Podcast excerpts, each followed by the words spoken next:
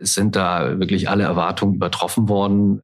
Das heißt, wir haben äh, personell sehr viel Zuwachs, haben sehr viele neue Mandate und das wächst wirklich rasant. Also die, die Mitarbeiterzahl ist uns jetzt noch gar nicht so wichtig. Warum? Weil wir so eine horizontale äh, Unit wie äh, E-Sports äh, nicht isolieren von dem Rest der Struktur. Auch hier ist es wichtig, dass das Ganze diffundiert, dass wir gemeinsam arbeiten und alle an einem Strang ziehen und jeder versteht, was wir da machen und wollen. Und das ist die wahre Kraft von so einer Organisation. Der Sponsors Podcast. Im Dialog mit Sportlern, Unternehmern und Visionären über das Milliarden-Business Sport. Mit Philipp Klotz. Herzlich willkommen zum Sponsors Podcast. Heute habe ich mit Stefan Felsing und Vivi Dimitradou gesprochen, beide von Sport 5. Er CEO von Sport 5 und sie in der Geschäftsführung von Sport 5 Deutschland und Chief People Officer für die Sport 5 Gruppe. Ja, es war das erste große Interview von Stefan in seiner neuen Rolle als CEO von Sport 5. Dementsprechend mussten wir auch mal noch einen kleinen Blick zurückwerfen, wie ist Sport 5 durch die Corona-Zeit gekommen. Denn besonders pikant äh, war, dass die Übernahme von Sport 5 durch HIG gerade in die Hochphase von Corona gefallen ist. Also das komplette Onboarding für den neuen Chef Stefan Felsing und äh, seine neuen Gesellschafter musste daher komplett digital stattfinden. Also dementsprechend eine große Herausforderung.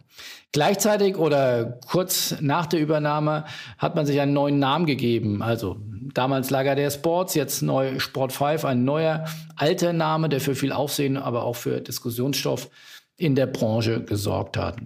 Gleichzeitig, das geht ja oft mit solchen Gesellschafterwechseln einher, gab es äh, ziemlich viele neue Managementpositionen und, und Strukturen. Da wurde viel umgebaut und optimiert. Dementsprechend ist seitdem auch Vivi Teil der deutschen Geschäftsführung von Sport 5 Deutschland, zusammen mit Hendrik Schipphaus und Olaf Bauer. Und äh, die damals oder lange Jahre bekannten Philipp Hasenbein und Robert Müller von Vulteus sind jetzt im internationalen Board zusammen mit Stefan Felsing und leiten dort die Geschicke von Sport 5. Vivi hat äh, in einer Ökosystem, einer Umgebung, die wir alle, glaube ich, kennen, mit einem War for Talents, es schwer ist, Mitarbeiter zu finden, eine Schlüsselposition bei Sport 5 und äh, soll eben als Chief People Officer eine neue Stelle, die es vorher so nicht gab, sozusagen die HR-Geschicke der Sport 5 Gruppe leiten. Darüber hinaus habe ich natürlich mit Vivi und Stefan viel über das Thema Nachhaltigkeit geredet. Das dürfte euch jetzt nicht wundern, denn äh, wie ihr vielleicht schon mitbekommen habt, haben wir ja zusammen mit Sport 5 eine Nachhaltigkeitsserie, eine kleine Reihe von Podcasts zum Thema Nachhaltigkeit aufgesetzt. Und das war jetzt der dritte in dieser Reihe. Und deswegen wollten wir wissen, wie beschäftigt das Thema Nachhaltigkeit die Sport 5, aber wie will sie auch unternehmerisch, wie will sie wirtschaftlich äh, weiter wachsen in diesen herausfordernden Zeiten?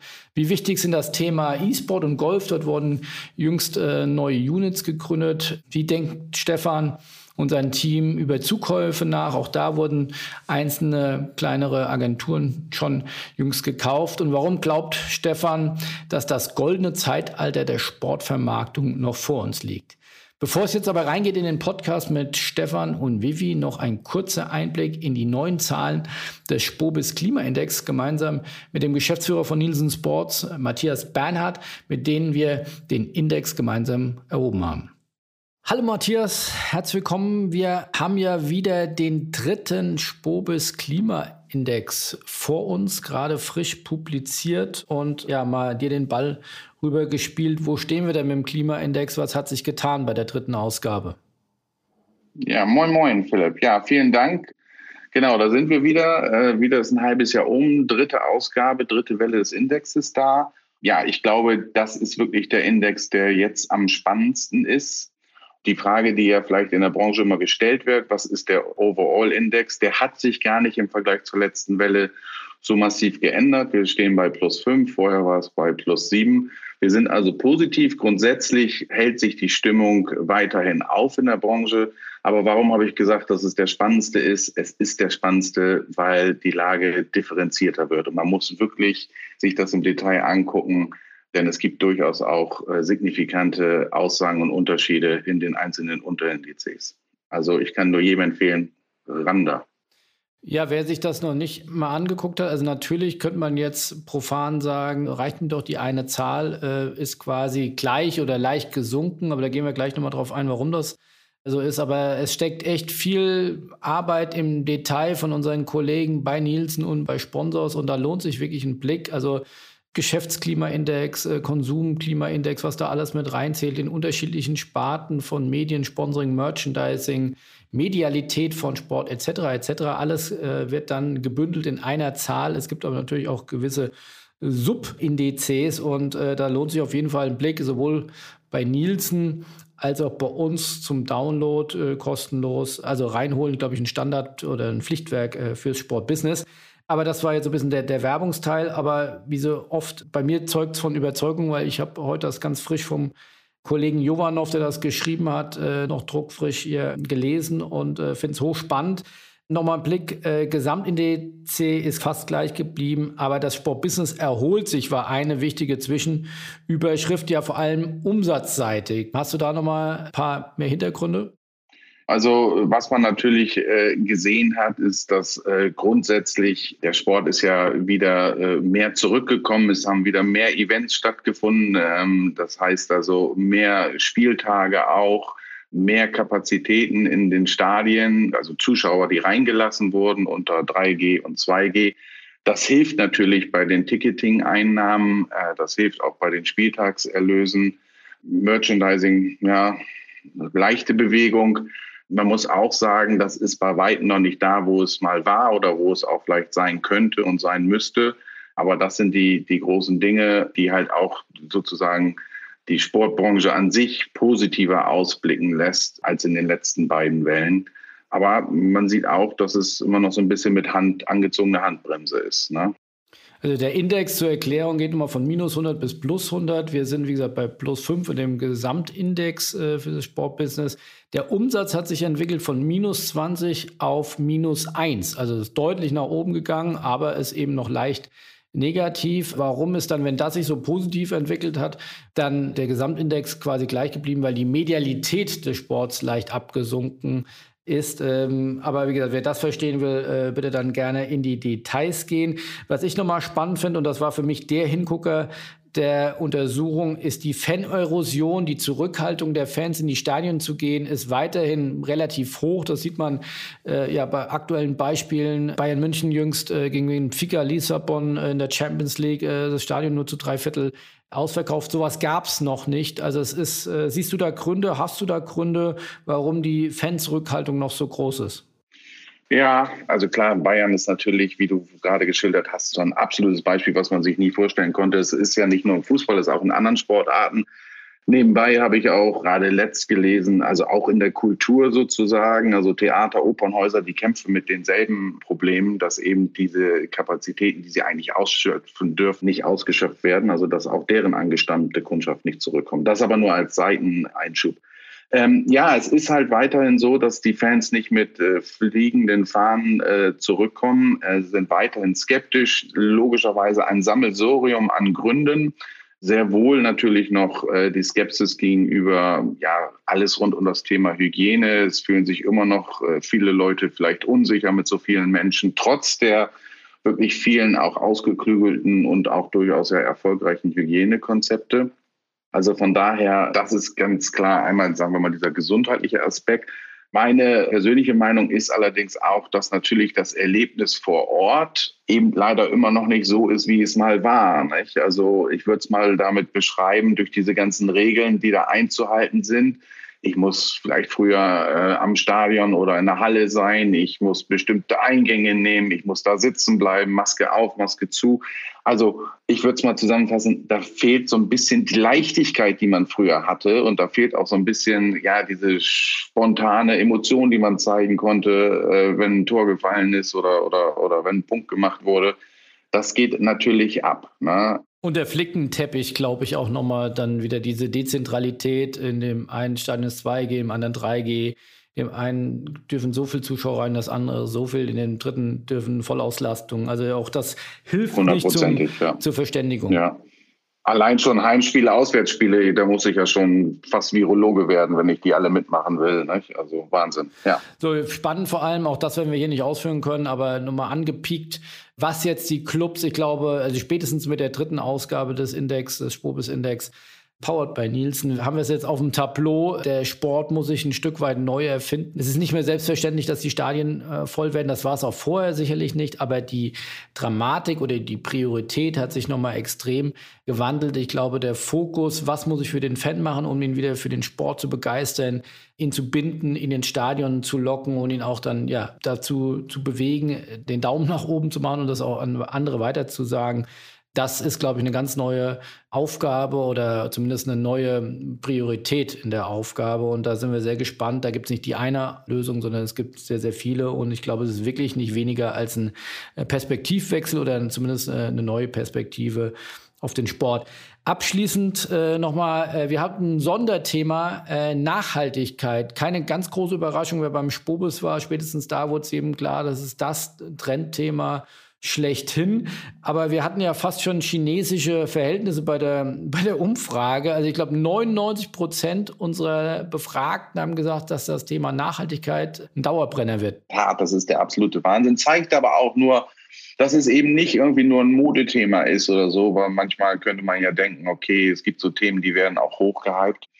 Aber nee, ist es nicht. Das ist ein Thema, was da ist. Es ist ein Thema, was auch bleibt und was, ich meine, es kann ja nicht mehr wichtiger werden als 100 Prozent. Aber wenn wir auch an die nachwachsende Fangeneration denken, also an die Generation Y und Z und wie sie alle heißen, die erwarten das nicht nur im Sinne von Mensch wäre ja schön, sondern für die gibt es halt gar nichts anderes. Und ich glaube auch, dass sie sich von Dingen, von Sportarten oder von Clubs äh, abwenden werden, wenn sie das Gefühl haben, dass dieses Thema nicht äh, ernst genommen wird. Und wir sehen ja auch, dass hier ganz klar gesagt wird, was darunter zu verstehen ist, ob es eher in die ökologische Seite geht, eher in die soziale Seite, was also genau gefordert wird. Ne? Also auch da würde ich nur empfehlen, einen Blick reinwerfen in die, in die Daten und Zahlen da, weil da, da gibt es auch konkrete Hinweise dann. Ne? Genau.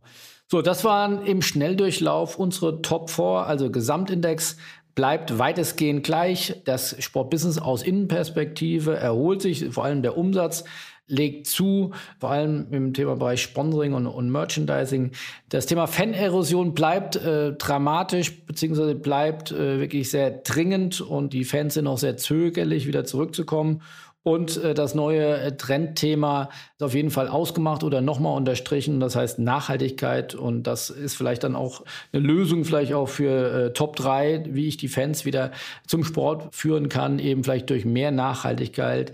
Das äh, ein ersten Blick von unser beiden äh, auf den Spobis Klimaindex, den wir dankenswerterweise mit euch zusammen machen durften. Insofern ladet es euch runter, guckt es euch an, gebt uns Feedback. Hat wie immer Spaß gemacht und könnt euch schon auf den nächsten freuen.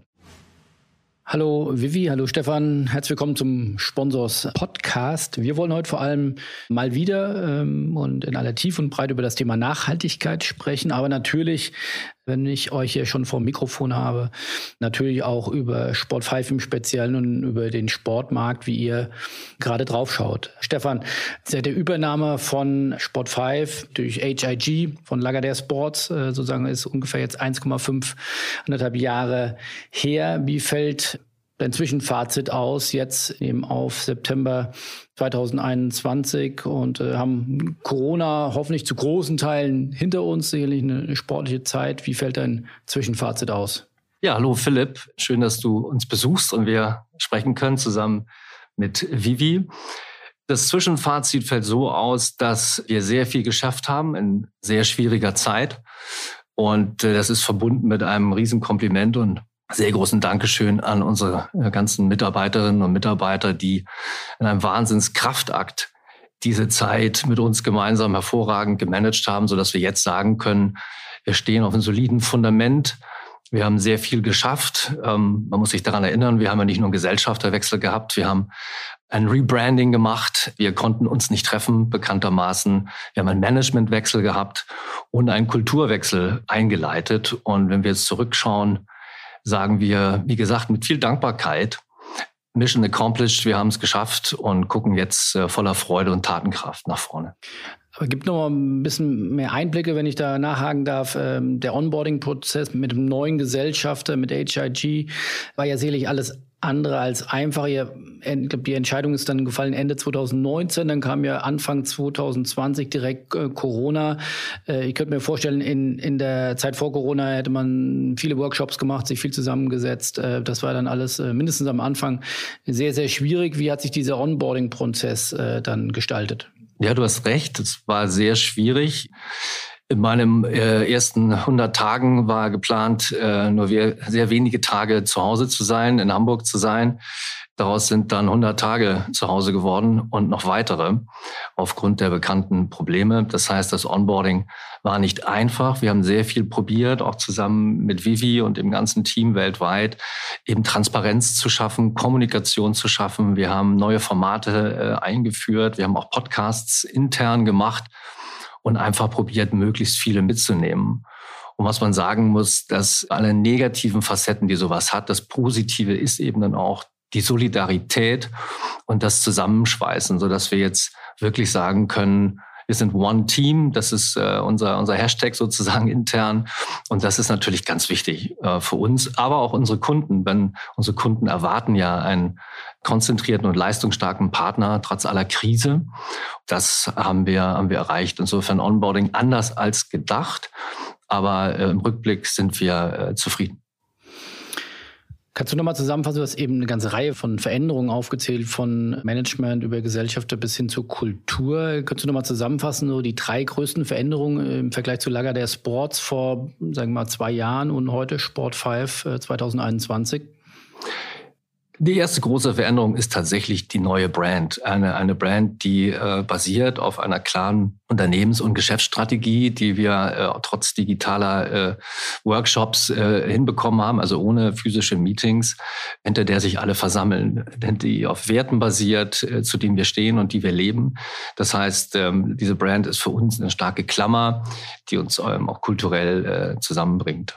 Ich habe auch gedacht, ähm, als Teil des Ganzen ist, was für mich ausschlaggebend war, ist, wir sind wirklich näher zusammengerückt, trotz dessen, dass man sich nicht sehen konnte. Also die Vernetzung mit den anderen Standorten, finde ich, ist insbesondere, hat sich deutlich verändert im Vergleich zu der Zeit vor Sport 5, also zu Zeiten von Lagardère. Wir sind da viel enger im Austausch, teilen Ideen, diskutieren Themen gemeinsam. Also ich finde, das ist spürbar anders geworden ist auch die Kommunikation nach außen. Ich finde, ihr seid viel aktiver, auch zum Beispiel über LinkedIn, über, über soziale Medien geworden. Früher war die Brand Lage der Sport oder Sport 5 jetzt nicht so einheitlich und so, so, so dominant. Äh, war das auch eine bewusste strategische Entscheidung? Ich könnte jetzt gar nicht sagen, ob es eine bewusste strategische Entscheidung ist. Wir haben wollten schon eher das Gemeinschaftliche. Also wir haben ja auch einen gemeinsamen LinkedIn-Kanal, den wir unterschiedlich dann auch äh, nach Zielgruppen bespielen. We are Sport 5 ist ja auch ein Slogan und ich glaube, der wird da auch ganz deutlich. Ja, das ist letztendlich auch Ausfluss äh, dessen, dass wir eben komplett global die Leute von Australien bis Arizona äh, interagieren lassen und integriert haben. Und dann bündelst du die Kräfte, du setzt wirklich äh, sehr viel frei. Und dieses Miteinanderarbeiten, das werden wir in den nächsten Wochen äh, noch sehen anhand von, von neuen Deals, die wir machen durften, sind halt eben sehr international geprägt. Und diese Kraft, die darin liegt, dass wir über 1100 Mitarbeiterinnen und Mitarbeiter auf der Welt sitzen haben, die ist natürlich riesig, wenn sie zusammenarbeiten, trotz der ganzen Einschränkungen. Und äh, da kann man allen nur ein Riesenkompliment machen. Kannst du noch mal einen kleinen Überblick geben, Stichwort Sport 5 weltweit. Ich glaube, aus deutscher Perspektive hat man oftmals ein falsches Bild auf Sport 5 jetzt als Ganzes. Man kennt Sport 5 als den Fußballvermarkter in Deutschland sehr stark mit ja, verschiedensten Vereinen aktiv. Jetzt äh, Lager der Sports war ja auch in seiner Hochzeit ein sehr kaufkräftiger Gesellschafter, der unterschiedliche Unternehmen, Agenturen aufgekauft hat. Also wenn du sagst von Australien bis Amerika, welche weiteren Schwerpunkte neben Fußball habt ihr denn? Was macht Sport 5 heute aus im Vergleich zu dem Bild, was man vor allem vielleicht aus Deutschland hat? Also wir sind aktiv in sehr vielen verschiedenen äh, Sportarten. Natürlich ist äh, Fußball ein absoluter Schwerpunkt. Das wird auch so bleiben. Aber wir waren äh, sehr aktiv jetzt zum Beispiel in Tokio bei den Olympischen Spielen. Wir haben eine große Olympic Sports Abteilung, die mit Fußball natürlich dann nichts zu tun hat. Wir haben eine globale Golf Unit gegründet da auch den ersten Zukauf gemacht vor wenigen äh, Wochen. Also jetzt einer der größten Player auch im, im Golf geworden. Äh, ein großer Fokus für uns liegt auf dem Bereich E-Sports. Gaming, wo wir äh, sehr stark wachsen und auch äh, weiter investieren äh, werden. Also das ist weit mehr als Fußball. Dazu kommt natürlich ähm, je nach Region, wo wir sind, kommen andere Sportarten hinzu, sei es American Football, sei es Basketball und natürlich auch äh, klassische Verbände äh, wie Basketballverbände oder auch Handball spielen bei uns eine, eine Rolle. Aber Kerngeschäft ist immer noch die, die Vermarktung von Sponsoring, also von, wie man es in Deutschland kennt, Vermarktung, Sponsoring und Hospitality-Rechten. Ist das noch der Kern oder kann man nicht sagen, es gibt den Kern, sondern es gibt viele verschiedene Verticals? Es gibt viele verschiedene Verticals, die miteinander interagieren, äh, um dann einfach auch mehr Service für unsere Kunden und die geht's ja am Ende des Tages zu schaffen. Aber wir haben auch, äh, was wir dann Horizontals nennen, wie zum Beispiel äh, E-Sports oder unsere globale Sales-Organisation oder Golf äh, oder Olympics. Ähm, das sind schon horizontale Layer, die wir haben, die eben genauso wichtig sind. Vivi, du bist äh, in der Geschäftsführung von Sport5 Deutschland und vor allem für das Thema Personal auch verantwortlich. Jetzt werden ja Übernahmen oftmals dafür genutzt, Dinge auch ähm, ja, zu verkleinern, schlanker zu machen, Personal einzusparen. Wie seid ihr damit umgegangen mit dieser Übernahme? Was habt ihr gemacht äh, in, den, in den letzten anderthalb Jahren? Also ganz im Gegenteil. Ähm, man muss auch sagen, vor allen Dingen vor dem Herausforderungen im letzten Jahr, was wir angesprochen haben, haben wir auch an der Stelle nicht reduziert, sondern uns genau überlegt, was sind unsere Fokusthemen, wo wollen wir wachsen, wo wollen wir investieren und haben mit derselben Mannschaft beziehungsweise darüber hinaus auch aufgebaut. Ähm, also von daher ganz im Gegenteil nicht ähm, zusammengestampft oder äh, reduziert, sondern ganz äh, gezielt geschaut, wo wollen wir in welchen Bereichen wie wachsen und wo brauchen wir da zukünftig weitere Expertise und uns die dann auch an Bord geholt. In welchen Bereichen wollt ihr wachsen? Also ist das dann der klassische Sales-Bereich oder ist das, äh, welche Bereiche sind das ansonsten? Im Sales-Bereich ist es natürlich auch immer eine Frage, welche Profile brauchen wir da? Aber auch in dem Zusammenspiel mit den globalen Kollegen, also E-Sports ist ein ganz wichtiger Bereich und uns auch da entsprechen, also die Kollegen waren ja bei Sport5 Germany, sind jetzt global, aber auch für uns zu gucken, wie ähm, hängen wir das Thema trotzdem auch in Deutschland auf und ähm, wo haben wir da Kollegen im Bereich Strategic Account Management, die uns unterstützen. Also deswegen, es ist eher breiter gefasst und wir haben auch im Bereich Organisationsentwicklung, also auch ganz an anderer Stelle geschaut, wie wir uns da verstärken können, um bestimmte Themen voranzutreiben. Jetzt habe ich ein Interview mit Philipp Hasenbein und Robert Müller von Volteus kurz nach der Übernahme von HRG geführt. Da ging es auch ein wichtiges Thema, war eine Botschaft, wir wollen im Sportbusiness die besten Talente für uns gewinnen, dass sie für uns arbeiten. Wie seid ihr da vorangekommen? Also wir schauen natürlich, wie wir von außen neue Talente dazugewinnen, aber auch äh, Entwicklungsmöglichkeiten für unsere Mitarbeiter, die schon da sind, auch schaffen und diese auch kontinuierlich on the job weiterentwickeln können. Und da haben wir, finde ich, gute Formate etabliert, die ähm, angenommen werden, die auch weiterentwickelt werden. Also wir haben Sport 5 Campus, wo wir verschiedene Themen bespielen von Insights und Inspiration, wo wir externe Speaker reinholen, die mal äh, einen Vortrag zu bestimmten Themen halten oder im Bereich Skill Education das ganz normale Personalentwicklungsprogramm über Soft Skill Training drin haben, aber auch für unsere Vertriebsmannschaft sowas wie äh, Sales Staff Development nochmal spezifisch darauf zu schauen, wo wir Kollegen über Coaching und verschiedene individuelle Maßnahmen dann versuchen auch weiterzuentwickeln. Und ich glaube, das ist auch so ein Magnet, zu sagen, wenn ich zu Sport 5 komme, dann habe ich auch hier Entwicklungsmöglichkeiten vom Start in klassischen Fußball über dann nachher in ganz andere Bereiche wie E-Sport zu landen oder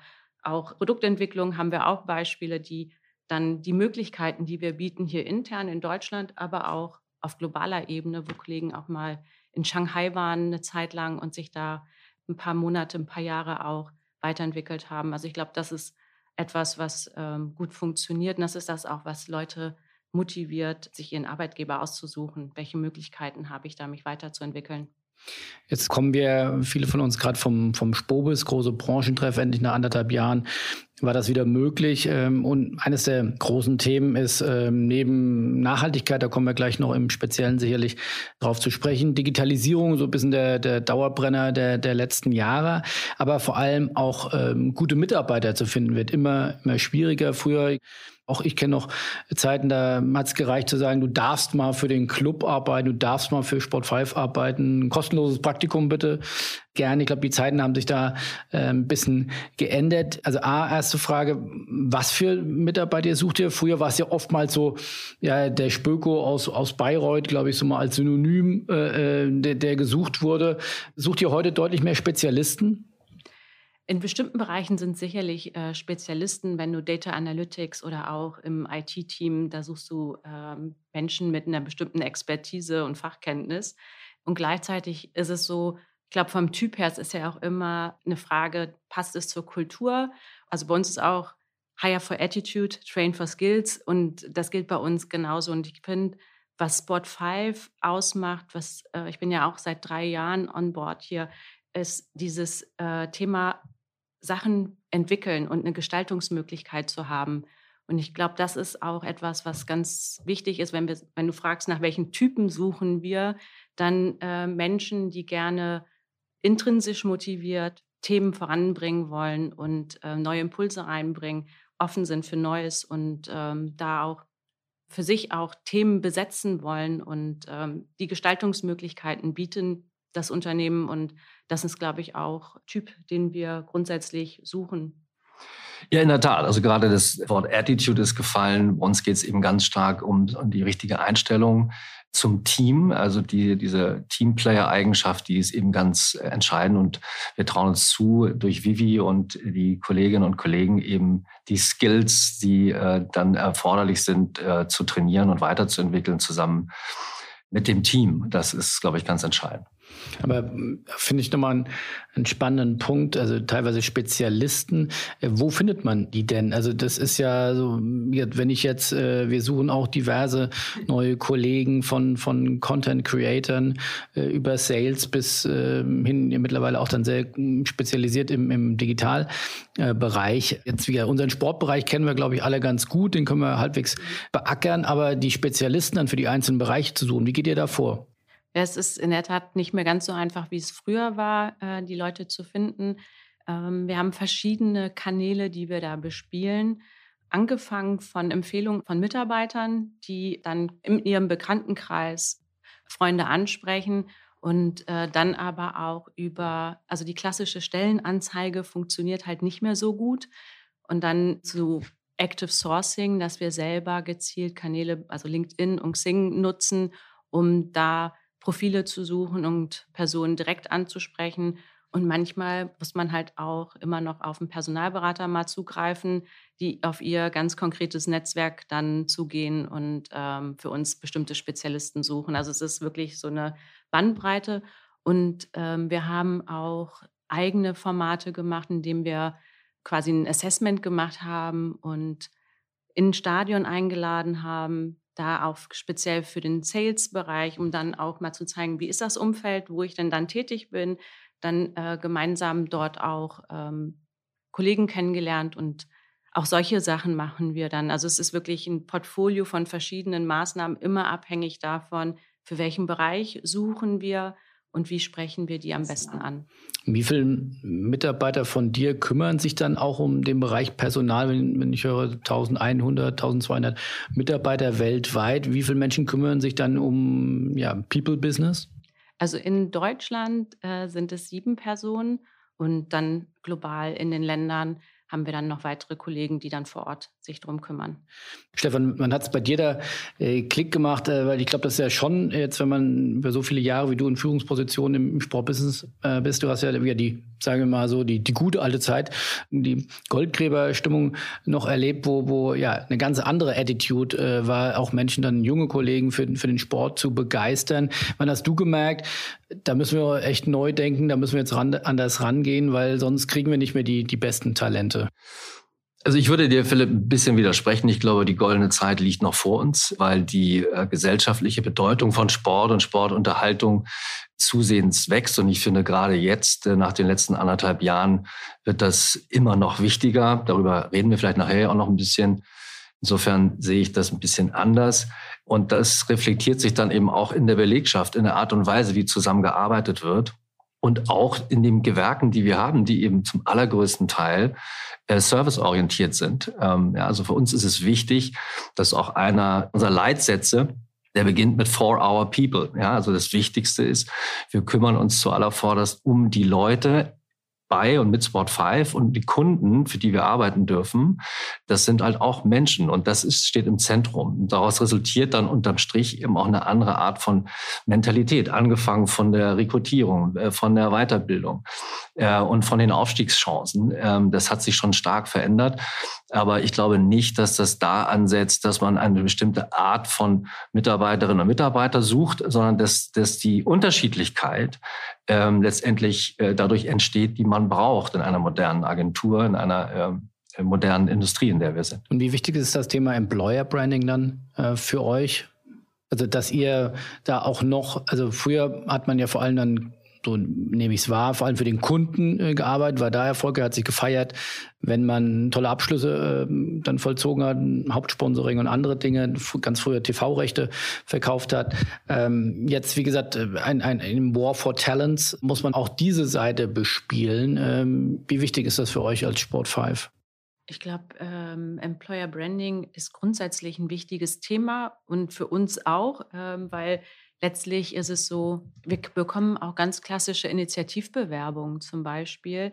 Die bekommst du ja auch nur, wenn du nach außen eine gewisse Bekanntheit hast und eine Präsenz. Und deswegen, und ähm, ich finde Employer Branding auch vor dem Gesichtspunkt wichtig, dass man ein Gespür bekommt fürs Unternehmen. Wo fange ich denn da an? Also, dass es nicht einfach nur schöne Website ist mit ein paar Statements, sondern dass man Insights hat und ein bisschen auch sehen kann, wie ticken die Leute hier, wie ist das Umfeld, worauf lasse ich mich denn da ein und nicht einfach eine anonyme Unternehmensseite, die zwar marketingtechnisch ganz toll ist, sondern dass ich einfach auch ein Gefühl für das echte Unternehmen bekomme. Ähm, und deswegen finde ich auch, also unter dem Gesichtspunkt auch Employer Branding eine wichtige Facette. Performance-Marketing kennt man ja, da gibt es so gewisse Skills, die kann man abarbeiten, da muss man bei SEO gut sein, da muss man da gut gelistet sein. Also ich glaube, da gibt es mittlerweile lange Listen, wo man sagt, wenn ich da und da gut aufgestellt bin, dann äh, bin ich auch im Performance-Marketing gut. Ist das bei Employer Branding ähnlich, dass man sagt, da gibt's also, da muss ich einfach auch einfach nur gewisse Hausaufgaben machen oder ist das was, was einem irgendwie auch wie so ein Image dann irgendwo auch ein Stück weit zufliegt? An erster Stelle finde ich, dass wir authentisch sind, wichtig. Also deswegen finde ich gar nicht so sehr, wo bin ich gut gelistet und ähm, habe ich jetzt technisch alles richtig gemacht, sondern vor allen Dingen sind wir authentisch und geben wir das wieder, wofür wir stehen. Ich weiß von den Kollegen Marketing Communications, die ja auch dann viele Maßnahmen machen. Und wir starten jetzt zum Beispiel auch mit einer Employer Branding Kampagne, wo wir Videos von Mitarbeitern ähm, veröffentlichen, die jetzt nicht irgendwie gescriptet, sondern von, die gesagt haben, ja, habe ich Lust mitzumachen und von sich aus auch sagen, wie die Arbeit bei Sport 5 ist. Und sowas finde ich ist halt eben viel wichtiger, authentisch zu sein und ehrlich, als irgendein ähm, einer Maßgabe zu folgen. Und wo werden die dann ausgespielt, die Videos? Die werden ähm, auf unseren Social Media Kanälen dann auch ausgespielt. Also das heißt vor allem LinkedIn oder aber auch dann Facebook, Instagram. Äh genau. Stefan, wie hat sich das jetzt auch niedergeschlagen, diese Veränderungen, die du vorhin angesprochen hast, auf eure Geschäftsmodelle? Also früher, äh, auch hier wieder eher der deutsche Blick, war ja sicherlich dann das Thema Gesamtvermarktung von Clubs ein großes in der jüngeren äh, Vergangenheit. Äh, ist das auch noch das Geschäftsmodell für die Zukunft oder werden die Geschäftsmodelle, die ihr anbietet, diverser? Die werden automatisch diverser. Also Gesamtvermarktung ist ja tatsächlich aus einer älteren Zeit. Äh, da hast du recht. Ähm, da, da hieß einer der Vorgänger hier noch Ufa Sports, wo das losging. Ähm, das war eine Gesamtvermarktung, das, die bestand schon fast aus dem Disconnect zwischen Rechtehalter und Vermarkter, weil man hat sein Inventar abgegeben und hat dann Fußball spielen lassen. Man hat jetzt in dem Sinne gar keine Gesamtvermarktung, sondern man hat eine ganzheitliche Dienstleistung, die man miteinander und transparent anbietet. Insofern ist das ein permanenter äh, Wandel und das würde ich nicht so schwarz-weiß voneinander äh, abgrenzen. Du hast vorhin selbst das Thema E-Sport angesprochen, wo ihr stark investiert. Habt da jetzt, glaube ich, einen eigenen Unit auch ja. vor, äh, oder Eike Güllenswert, dem auch äh, vorsteht. Wie hat sich das entwickelt in den, in den letzten Jahren? Kannst du da auch nochmal vielleicht ein paar Zahlen oder zumindest Mitarbeiterzahlen nennen? Ähm, ich glaube, ihr habt gerade in Asien neues Recht auch erworben. Wie hat sich das Thema entwickelt bei euch? ja, es hat sich rasant entwickelt und natürlich nochmal katalysiert durch die letzten anderthalb Jahre. Das ist ja auch äh, keine Überraschung. Es sind da wirklich alle Erwartungen übertroffen worden äh, bei allen Parametern. Das heißt, wir haben äh, personell sehr viel Zuwachs, haben sehr viele neue Mandate, sehr gute Abschlüsse, die jetzt auch äh, demnächst kommuniziert werden. Wir haben auch einen Zukauf gemacht in dem Bereich und sind weiter auf der Suche, um wirklich global da aufgestellt zu sein. Wir haben ein Büro in Korea, was wir deswegen eröffnen. Und das wächst wirklich rasant. Also die, die Mitarbeiterzahl ist uns jetzt noch gar nicht so wichtig. Warum? Weil wir auch so eine, so eine horizontale äh, Unit wie äh, E-Sports ja nicht isolieren von dem Rest der Struktur. Auch hier ist es wichtig, dass das Ganze diffundiert, dass wir gemeinsam arbeiten und alle an einem Strang ziehen und jeder versteht, was wir da machen und wollen. Und das ist die wahre Kraft von so einer Organisation, die wir, wie gesagt, noch weiter ausbauen. Kannst du ungefähr, also wir sind da schon im zweistelligen äh, Prozentbereich vom Gesamtumsatz? ist die Frage, wie du das bewertest, wie immer, ja, wo was abgebildet wird. Es ist auf jeden Fall ein relevanter Teil, das kann ich sagen, und einer, der sehr, sehr dynamisch wächst und Mitarbeiterzahl aber dann auch schon im Bereich von, von 10 Prozent oder so von, also das wären ja dann so 100 Mitarbeiter weltweit. Kann man das, also ich glaube, ich habe mal einen Satz von, von einem Kollegen von euch gehört äh, und das ist ja eher dann wertschätzend für, die, für diese Entwicklung. Also früher waren wir eine Fußballagentur mit ein bisschen E-Sport. Vielleicht sind wir in zehn Jahren eine E-Sport-Agentur mit ein bisschen Fußball, ein bisschen überspitzt formuliert, aber bildet sich das schon in den Mitarbeiterzahlen ab? Ja, das bildet sich ab und wie gesagt, wir rekrutieren äh, gerade fleißig weiter äh, weltweit und wollen das stärken. Aber es ist natürlich weit davon entfernt, diese Vergleiche zu machen. Wir wollen eigentlich jede, jeden Bereich für sich äh, stärken, Gutes besser machen, wollen einfach äh, der beste Dienstleister in der Industrie werden. Und das, da gehört Fußball genauso dazu wie äh, Basketball oder Golf oder E-Sports.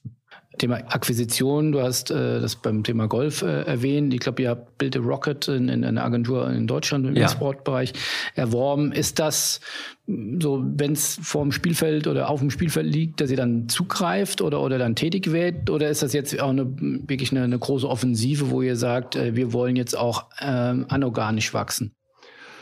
Wir wollen beides. Das ist natürlich immer äh, die klassische Antwort, aber es ist äh, de facto so. Wir sind in vielen Bereichen stark. Das wollen wir noch besser machen, gerade jetzt, wo wir mehr Visibilität haben für die wirtschaftliche Entwicklung nach den letzten anderthalb Jahren.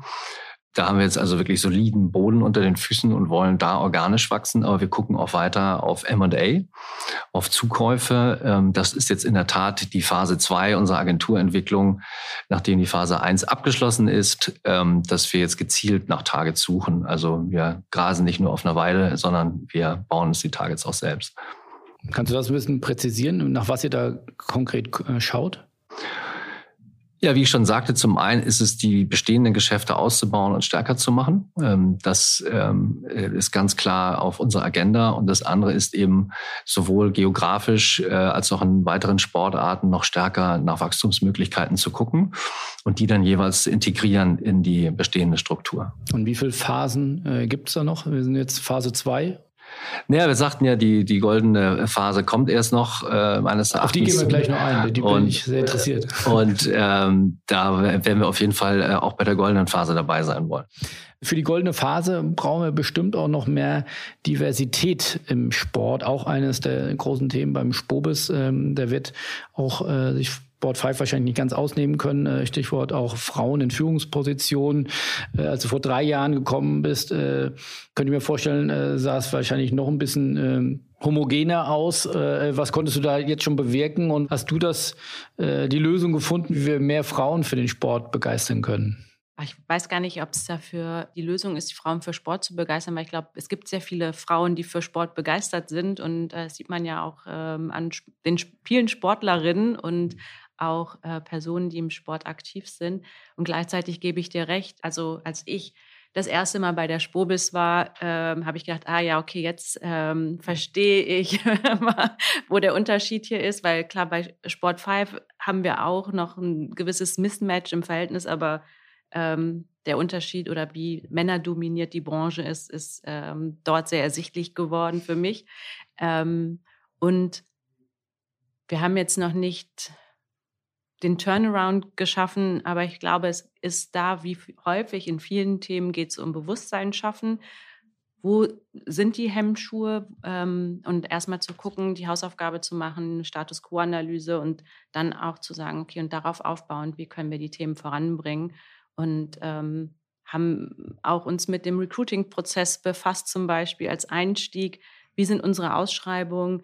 Sprechen wir da eigentlich offen alle Personengruppen an und davon, da rede ich jetzt auch nicht nur von Mann, Frau, sondern insgesamt gibt es da ja auch äh, unter Diversity, Diversity ist ja nicht nur Geschlecht, ja. sondern äh, verschiedene Facetten.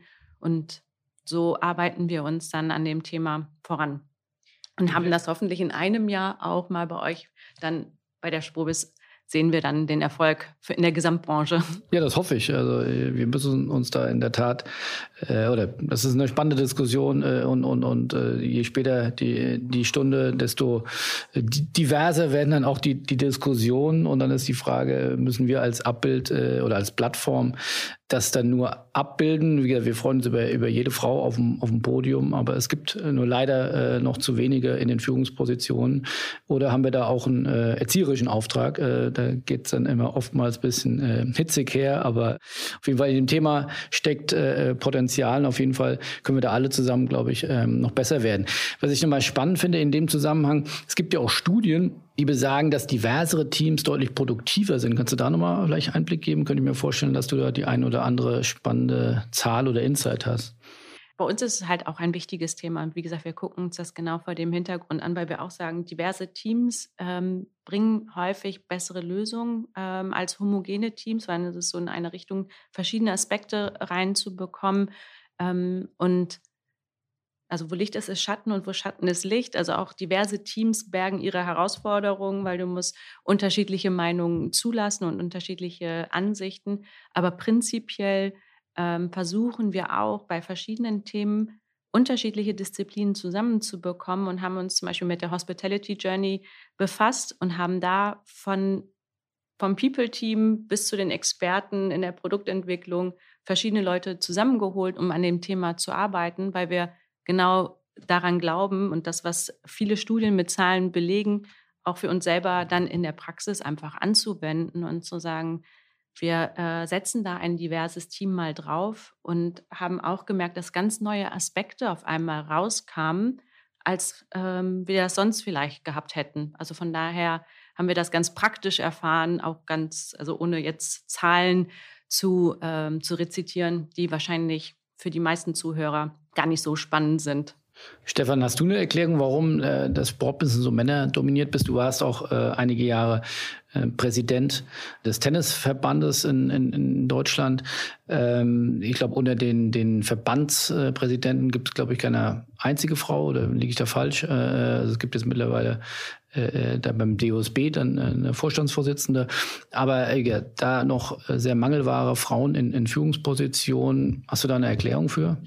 Zunächst mal war ich Vizepräsident und nicht, nicht Präsident. Ähm, wir hatten auch eine weitere Vizepräsidentin bei uns, die ist sogar heute noch aktiv und in den Gremien und in den Ausschüssen auch einen sehr hohen äh, Frauenanteil. Das muss man schon sagen. Dennoch ist deine Frage berechtigt. Ähm, und da kann man einfach nur, und auch wir als Spot 5, äh, wie es Vivi gerade skizziert hat, äh, A, äh, sich dessen bewusst äh, sein, das auch artikulieren und Einladungen aussprechen. Ich finde es auch unglaublich wichtig, dass wir äh, da uns diverser aufstellen und einfach mehr, mehr Türen öffnen. Ähm, es ist wahrscheinlich noch ein Ausfluss, wenn ich jetzt auf verschiedene deutsche Verbände gucke, wirklich noch von äh, äh aus einer anderen Generation. Das sind ja dort auch äh, eher, äh, also es keine 20-Jährigen, die da im äh, Präsidium sitzen. Und auch das muss sich ändern, ja, auch die Altersstruktur muss sich ändern. Ähm, dafür kann man nur werben und Angebote machen. Sag mal, das Thema Nachhaltigkeit, das ist ja auch eines unserer Hauptthemen heute. Du, ähm, du bist Absender oder Mitabsender eines, eines Reports, äh, den ihr auch über eure Kanäle, aber auch, auch wir jüngster äh, besprochen haben im Podcast nochmal. Ähm, was ist da der Grund? Ähm, warum setzt ihr so stark auf das Thema Nachhaltigkeit? Also für uns ist es, glaube ich, ein wichtiges Thema. Ähm, und ich, also beziehungsweise es ist für uns ein wichtiges Thema. Und ich glaube, man merkt es halt eben auch, in, wie das diskutiert wird. Und auch ihr habt es ja ähm, jetzt kürzlich gesehen, es ist ein gesellschaftliches Thema, was uns schon lange bewegt. Und ähm, bei Sport 5 haben wir verschiedene Aktivitäten auch in der Vergangenheit gemacht. Die waren aber immer sehr losgelöst beziehungsweise einzeln betrachtet und haben gesagt, wir müssen das jetzt mal ganzheitlich uns anschauen und wollen das wirklich strukturiert uns damit befassen und überlegen, in welchen Bereichen wir wirklich wirksam sein können, wofür wollen wir stehen und wo können wir auch Veränderungen bewirken. Und dass diese verschiedenen Einzelmaßnahmen, die wir in der Vergangenheit hatten, zusammenzubringen und äh, dann mit dem Team gemeinsam, zum Beispiel auch mit dieser Studie, dann aufzusetzen, zu sagen, wie wichtig und wie relevant ist das Thema für unsere Fans, und ähm, daraus dann auch Maßnahmen abzuleiten. Aber ist es dann vor allem jetzt ein Thema, äh, was euch jetzt nach innen wirken soll, euch als Employer-Brand dann auch ähm, ja, interessanter und auch authentischer äh, machen soll? Oder ist es auch was, was dann gegenüber den Kunden angeboten werden soll? Beides. Also es ist einmal, dass wir uns mit uns befassen und auch ähm, schauen, wie können wir nachhaltiger agieren und äh, bestimmte Themen für uns identifizieren und aber auch nach außen in Richtung Rechtehalter, Brands und gleichzeitig auch, wo können wir ein Bewusstsein, eine Plattform schaffen und ein Bewusstsein für bestimmte Themen wie Diversity und andere Aspekte von Nachhaltigkeit auch mehr ins Bewusstsein zu bringen. Und ähm, deswegen bespielen wir da beide Aspekte.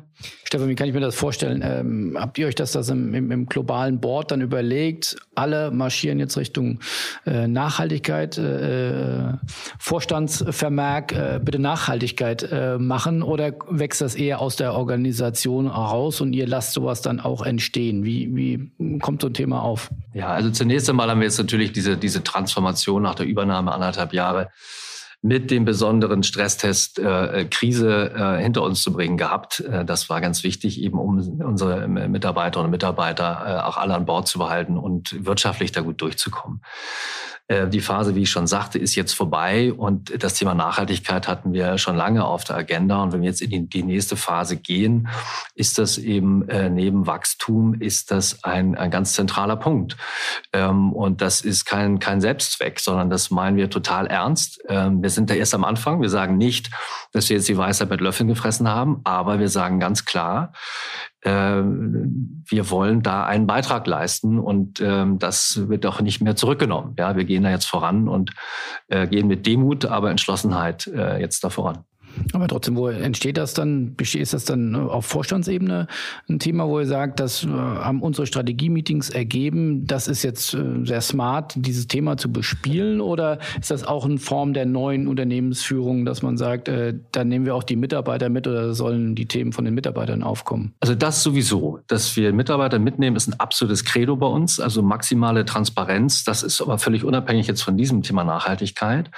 Ähm, nein, uns ist das schon lange bewusst. Also also bei Lichte besehen ist das Thema fast 50 Jahre alt, äh, Nachhaltigkeit, äh, und kommt äh, aus dem Bericht zur Lage der Menschheit vom Club of Rome von 1972. Ja, also wer das noch nicht kapiert hat, ähm, da ist jetzt mal der Wake-up-Call angesagt. Ja, und äh, das war uns von vornherein klar, äh, dass wir das jetzt besetzen wollen. Wir sind, wir sind eine neue, eine neue Brand, wir sind eine neue äh, Organisation, wenn man so will, mit anderen Werten und einer anderen Dynamik, äh, anderen Spirit, wie man so schön sagt. Und da gehört das automatisch mit dazu. Und die Frage zu beantworten, ja, das ist bei uns ein Vorstandsthema. Und bleibt es auch. Aber jetzt von außen betrachtet, ähm, sei mir die Bemerkung erlaubt, äh, sag mal, mit anderen Themen, die auch damals vielleicht oder vor der, vor fünf bis zehn Jahren extrem wichtig waren, sagen wir mal Digitalisierung, das kam ja noch ein bisschen früher auf, seid ihr nicht so offensiv damit umgegangen? Also ist das auch dann ein Ausblick auf die Zukunft, wo man sagt, äh, ihr wollt da auch dann diverser sein? Also dass man sagt, ihr steht nicht nur für sehr, sehr gute Vermarktung, sondern eben auch für Nachhaltigkeit und dann eben Zukunft noch äh, für ABCD? Ja, also nicht, man dürfen nicht vergessen, das ist jetzt eine neue Ära. Wir haben zwar eine über 20-jährige Geschichte, wenn man so will, aber wir sind eine neue Agentur. Ähm, also basierend auf dieser Geschichte und den, äh, den hervorragenden Kolleginnen und Kollegen, die wir haben, bauen wir eine neue Agentur auf. Äh, da ist die Brand ja nur eine eine, äh, eine Briefmarke und da drin ist ganz viel an Inhalt. Und ähm, das ist eine neue Ära für uns. Aber die neue Ära verspricht ja äh, eine goldene Zeit, hast, hast du eben äh, gesagt. Was fußt darauf? Oder man könnte ja auch äh, sagen, Zumindest mal der kurzfristige Blick auf auch hier wieder sagen wir eher das Fußballbusiness, aber ja auch Sportbusiness. Ähm, die Zuschauer kommen nicht wirklich zurück, die TV-Einnahmen stagnieren. Ähm, viele Clubs sind, haben gerade finanzielle Probleme. Man könnte oder die Frage steht bei mir auf dem Zettel zu sagen: Ist das nur eine kurzfristige Delle in der in der langen Wachstumsgeschichte des Sportbusiness oder ist das wirklich ein Gamechanger und wir haben sagen wir den Kipppunkt erreicht? Was was macht dich da glauben, dass dass wir da noch eine goldene Ära vor uns haben. Also die goldene Ära, wenn ich das so sage, bezieht sich jetzt nicht rein auf äh, pekuniäre Aspekte, sondern einfach auf die Bedeutung und Wichtigkeit von Sport und der Sportindustrie und allen Teilnehmerinnen und Teilnehmern. Ähm, und das, glaube ich, ist, meine ich, das meine ich mit goldener Zeit. Natürlich wollen alle finanziell klarkommen und auch wir wollen eine profitable Firma äh, leiten. Das ist vollkommen klar. Aber es geht eben jetzt, und kommen wir beim Nachhaltigkeitsthema auch dazu, dass wir jetzt uns auch dazu bekennen, dass wir eben nicht sagen, we're doing business for the sake of business, sondern da ist noch mehr dazu zu betrachten. Und da ist natürlich Sport und auch die Sportindustrie hervorragend geeignet weil natürlich im Sport immer schon auch immaterielle Werte eine Rolle gespielt haben. Ja, ähm, klar geht es auch um, um, um Geld, aber es geht natürlich auch um Erfolg, um Emotionen, um Begegnung, um, um soziale, gesellschaftliche Aspekte. Und äh, das ist eigentlich schön zu illustrieren äh, mit einer Schale, die jemand hochhält und sich wahnsinnig freut. Ich glaube nicht, dass ein Sportler in der Sekunde, wo er die Meisterschale in die Luft reckt, denkt, wie viel Bonus er gerade eingespielt hat, sondern wirklich ernsthaft äh, glaubt, dass diese Schale mit ihr eine magische Wirkung hat. Und das hat sie auch. Ja, und das ähm, ist, meine ich, mit goldenen, äh, goldenen Zeitalter. Zum Thema Kipppunkt. Philipp, das kann man äh, ganz schwer beantworten. Ich glaube, es geht jetzt hier erstmal um Luft holen und Bewusstsein. Äh, das ist häufig gefallen in den letzten Wochen, höher, schneller, weiter. Die Zeiten sind vorbei. Das würde ich sagen, äh, muss man tatsächlich erst mal so sehen. Wir sind in einer Frage, Phase der Konsolidierung und auch des Respekts und der Demut. Wir haben gesehen, äh, wie hart das eine Branche treffen kann. Aber ich sage es nochmal, es geht ja nicht nur um die Branche, es geht ja auch um die Magnetwirkung, die Sport und Spitzensport auf eine ganze Gesellschaft hat, äh, sich selbst zu mobilisieren, äh, lebensfroh zu sein, sich zu bewegen, äh, sich zu begeistern für Bewegung und für Interaktion, für Wettbewerb. Das ist ganz wichtig, natürlich für alle, aber gerade auch für jüngere Menschen und Kinder. Glaubst du gerade aus einer professionellen Sicht auf den, auf den Sport, dass man diese zwei bis drei Welten, wenn ich es mal nenne, sag mal Breitensport, äh, wenn ich mal sage, sag mal normaler Profisport und sage ich mal fully Entertainment, ja, also ich sag mal Champions League, Real Madrid, Bayern München, Man ja. City, PSG, äh, die ja im wahrsten Sinne des Wortes in der eigenen Liga spielen, dann unsere sag ich mal geliebte äh, normale Fußball-Bundesliga, die sag ich mal traditionelle Businessmodelle, äh, Geschäftsmodelle hat und der Breitensport. Meinst du, dass man, dass man diese drei Sportwelten kriegt man die in Zukunft noch zusammen? Also man kann ja mit Blick auf den DFB gerade so seine Zweifel haben, dass man, dass man Amateursport und Profisport noch unter einen Hut bekommt. Und wir haben dann noch nicht über äh, die Außerirdischen äh, gesprochen, die, die global funktionieren. Also wir haben ja gesehen, dass dieser rein äh, pekuniäre Versuch mit einer äh, neuen Liga äh, krachend gescheitert ist. Und das äh, heißt ja auch, dass sowas einfach nicht mehr zeitgemäß ist und nicht akzeptiert wird. Ich glaube aber, dass der Punkt Entkoppelung Breiten- und Spitzensport bei Lichte besehen gar nicht so omnipräsent ist, wie es bei dir gerade anklingt, weil es natürlich viele Sportarten gibt, wo das sehr eng verwoben ist. Wenn ich nochmal auf den Deutschen Tennisbund zurückkommen darf, da siehst du eigentlich alle Facetten dieser, dieser drei Definitionen von Sport. Die Basis ist der Breitensport, 1,3 Millionen Mitglieder. Dann hast du über 50.000 Plätze auf, in ganz Deutschland, die, ähm, die zur Verfügung stehen. Dann hast du natürlich einen Leistungssport. Das sind Menschen, die äh, Leistungssport betreiben, aber davon noch nicht leben können. Und dann hast du den, den Spitzensport, Profisport, also Leute, die davon leben können. Und hier diffundiert natürlich dann das kommerzielle Ergebnis aus den Nationalmannschaften, Davis Fed Cup, in die Strukturen eines deutschen Tennisbunds und damit dann immer runter an die Breite. Also das ist dann äh, ja einerseits der Leuchtturm, der Menschen anzieht und sagt, mach Sport, ist, ist wichtig, ist gut. Und gleichzeitig auch ein, ein, Mittel der Finanzierung, um in der Breite eben weiter stabil diese Angebote äh, haben zu können. Ja, ich würde mir ja wünschen, dass, dass du recht hast. Ich habe da ja, bei manchen Dingen Entwicklung da ähm, in der Tat äh, meine Zweifel, ob da der Sport äh, in seiner klassischen Funktion, seinem klassischen Prozess, in seiner äh, auch gar kein, gar kein Vorwurf, aber äh, glaube ich, zumindest eine Beschreibung, ja, äh, entstanden durch eine gewisse prozessuale Abarbeitung von Sportinteresse äh, im Verein und, und Verbänden. Und wenn dagegen jetzt äh, Pelotons dieser Welt äh, mit einem sehr fein getunten äh, Produkten, die sehr gutes Performance-Marketing machen, also sehr, ähm, sehr aggressiv und, und, und sehr proaktiv auf Menschen zugehen, ob da, sagen wir der Turnverein in Altona 93 noch mithalten kann, ähm, habe ich leider meine Bedenken äh, und würde mir hoffen, äh, dass du recht hast, dass man an das alles zusammenpasst. Aber ähm, die Frage müssen wir auch heute nicht klären, aber ist zumindest eine, glaube ich, die das Sportbusiness ein Stück weit schon beschäftigt. Ja, lass mich noch einen Satz da bitte zu sagen. Also ich gebe dir recht, dass man da aufpassen muss. Und deswegen kann man sich natürlich schon mal die Frage stellen, warum wenn wir doch diese Strukturen haben in den verschiedenen Sportarten deutschlandweit, weil wir haben äh, fast äh, zwei Drittel der Bevölkerung ist in Sportvereinen äh, organisiert, wenn wir die haben und eine Schwächung droht, ist nicht gerade jetzt dann auch der Zeitpunkt für eine Diskussion zumindest darüber, ob man diese Strukturen nicht wieder mehr in das Bewusstsein der Öffentlichkeit stellt, um die eben äh, nicht schwächer werden zu lassen, zumindest und wenn es geht sogar zu stärken. Und das ist natürlich irgendwann auch eine politische Diskussion. Wir sehen in Deutschland äh, ein Sportministerium haben wir nicht. Ähm, das ist vielleicht nochmal eine Diskussion wert. Ja, ich stelle die Frage offen, ist es vielleicht gerade jetzt angebracht, sich darüber Gedanken zu machen, um Sport mit seiner auch nachhaltigen Wirkung übrigens zu stärken, um die ganzen positiven Aspekte ähm, wieder hervorzuholen, um den Trend, den du ansprichst, Philipp, zu vermeiden. Ja, und ich glaube, wir haben ja dann beim Schwobes erste Indizien dafür gesehen, wenn, wenn große Player wie ihr euch so, so authentisch und, und, und so äh, ja, nachhaltig mit dem Thema Nachhaltigkeit äh, beschäftigt. Und, und wir haben da ja erste Beispiele dann auch ähm, in der Diskussion, die wir ja dann zusammen mit, mit Augsburg geführt haben, die sich dann vermehrt um das Thema Wasser äh, kümmern wollen. Also ich glaube, ein ganz großer Hebel liegt da eben auch in dem Thema Fokus und, und, und, und Kommunikation. Also das eine ist ja, äh, etwas zu machen und, und, und tausend Sachen noch nebenher oder sich eben darauf zu äh, fokussieren, das zu kommunizieren und damit aber auch dann sehr authentisch damit äh, ähm, umherzugehen.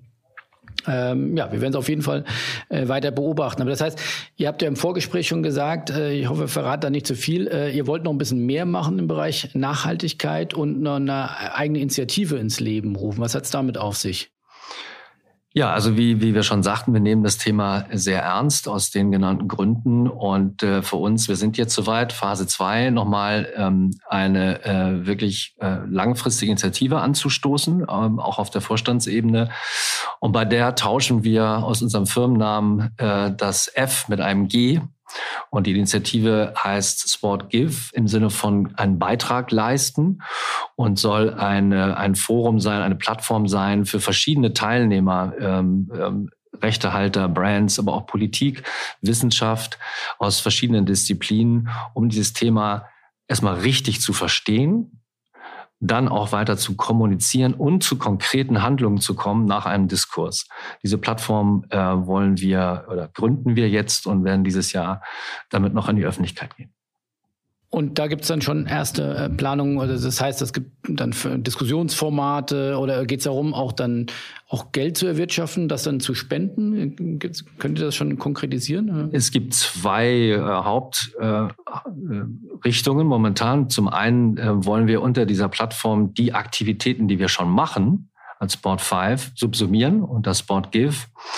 Das sind Aktivitäten mit der Arthur Ashe Foundation, zum Beispiel in der UCLA in, in Kalifornien, wo wir ein Programm äh, äh, laufen haben. Wir haben ein äh, Fußballprogramm in Afrika, was wir unterstützen, und noch vieles mehr.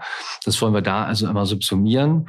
Aber im Kern ist es so, dass wir äh, das wirklich als Plattform nutzen wollen für einen Austausch aber mit, also mit Ergebnisorientierung. Was dahinter liegt, ist die Erkenntnis, dass wir jetzt wissen, dass das Thema wichtig ist.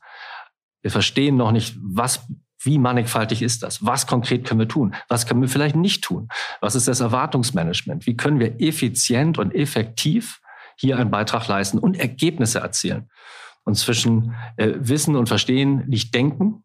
Und wir wollen gemeinsam denken und das äh, dann auch die Ergebnisse artikulieren. Das ist die Idee dahinter. Lass uns zum Abschluss mal den Blick nach vorne werfen. Wir haben viel jetzt auf den Ursprung, sage ich mal, im Ende 2019 geblickt. Restart für Sport 5. Dann kam der zweite Restart nach Corona oder jetzt hoffentlich am Ende von Corona. Ihr seid am Ende der Phase äh, 1, kommt Phase 2. Was soll die Zukunft bringen? Sowohl für Sport 5 Deutschland, aber auch Sport 5 global. Ihr, du hast eben oder im Gespräch sind angeklungen, über 1000 Mitarbeiter, über 70 Büros. Äh, wenn ich in unsere Artikel geschaut habe, äh, zumindest den Umsatz 2019 konnte ich äh, rauskriegen. Er war dann bei 450 Millionen, bei über 60 Millionen Euro Gewinn. Äh, wo soll es in Zukunft hingehen mit Sport 5? Was habt ihr euch vorgenommen? Also erstmal, ähm, wir sind ja transparent, wie ich schon sagte, müssen wir hier ein bisschen Wasser in den Wein gießen. Ja, also diese Zahlen, die sind so nicht mehr aktuell. Äh, da sind noch äh, alte Lagardère-Deals äh, mit drin gewesen. Ja, also wir sind da gehen da schon ein bisschen mehr Demut äh, da rein, wenn aber auch sehr solide und gestärkt. Und die Zukunft äh, bleibt weiterhin. Ich schaue nochmal rüber zu Vivi. Es ist halt im Kern sind unsere Mitarbeiterinnen und Mitarbeiter und die Menschen, mit denen wir arbeiten dürfen. Das ist für uns, bleibt unser, unser Fokus, dass wir ein, ein gutes Zuhause, berufliches Zuhause sind für die Sport 5 Familie als, als ein Team weltweit. Das äh, bleibt äh, unser Leitsatz noch weitere, also Milestones, also das heißt, ihr wollt erstmal jetzt weiter den, den Markt euch anschauen, da aber jetzt noch keine, äh, du hast vorhin angeguckt, ihr, ihr habt äh, einige Dinge so mal in der Hinterhand, die ihr jetzt im Laufe des Jahres noch äh, announcen wollt, aber es gibt jetzt noch nicht den großen, äh, ausrollbaren und öffentlichen Plan zu sagen, das sind jetzt die nächsten Milestones. Also wenn du das auf das Thema Nachhaltigkeit beziehst, dann gibt es da schon konkrete Themen, also ein bisschen auch angelehnt an äh, das, was Stefan gesagt hat, dieser Austausch zu schaffen, weil wir selber haben ja auch gemerkt, wir sind ja keine Nachhaltigkeitsexperten gewesen, wir haben sehr viel Wissen angehäuft und sind noch ganz am Anfang und ähm, haben mit unserem Partner Force Earth auch viel gelernt und auch äh, sind da mit denen in den Diskurs gegangen. Und, und dazwischen auch zu überlegen, was können wir eigentlich machen, und bevor wir uns mit allem ein bisschen beschäftigen, was sind eigentlich die Themen, für die Sport 5 auch glaubwürdig stehen kann? Da haben wir drei Kernthemen für uns auch identifiziert, die wir nach innen und nach außen bespielen wollen. Ähm, aber auch da sind wir noch am Anfang. Also wir haben die drei Themen, die sich einmal auf das Thema Chancengleichheit beziehen, also Diversity, was dann da sich auch wiederfindet. Health und Empowerment, passt ein bisschen zu deinem Sportclub in Altona, Zugang von Kindern, Jugendlichen, aber auch älteren Menschen zu Sport, weil wir glauben, Gesundheit und auch Selbstbewusstsein sehr stark über Sport gefördert wird und wie schaffen wir Zugang dazu. Und als äh, drittes Klima und Umwelt, wo auch das Thema nachhaltige Produktentwicklung mit Rechtehaltern und Brands sicherlich eine Rolle spielt, aber auch für uns nach innen, welche Maßnahmen können wir da vornehmen.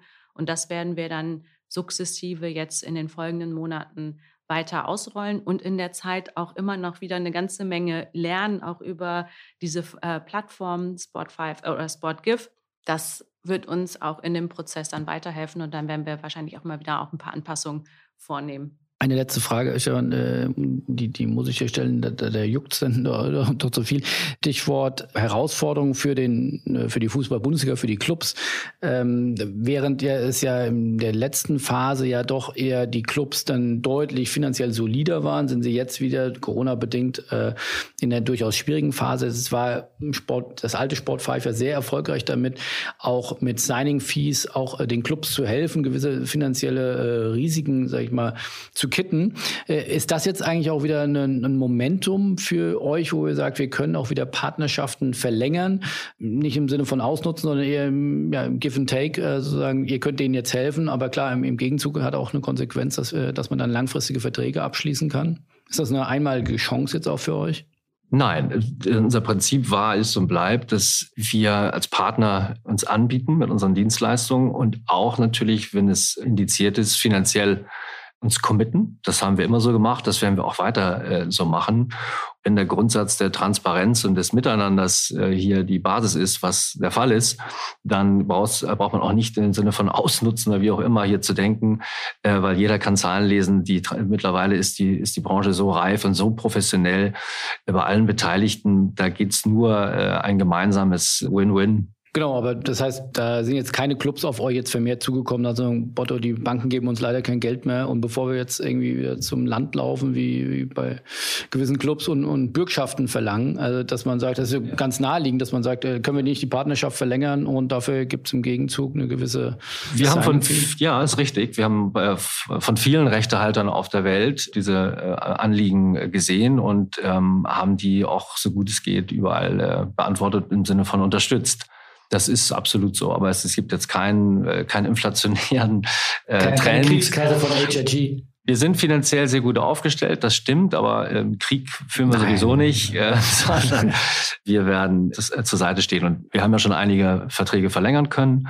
Manchmal macht man das auch mal im Stillen, ja. Ähm, und jetzt wird sich das mehr und mehr nochmal rausstellen. Äh, übrigens nicht nur in Deutschland, sondern auch mit, mit großen Commitments in anderen Teilen der Welt. Dann vielen Dank äh, für die Einblicke in Sport 5 2.0 in, in der sicherlichen turbulente anderthalb Jahre und äh, hoffentlich für uns alle, dass wir jetzt in, in ein bisschen ruhigere Fahrwasser kommen, dass wir wieder normal arbeiten können. Dein Wort in Gottes Ohr, äh, dass die goldene Ära noch vor uns liegt, da freuen wir uns dann alle drauf. Vielen Dank.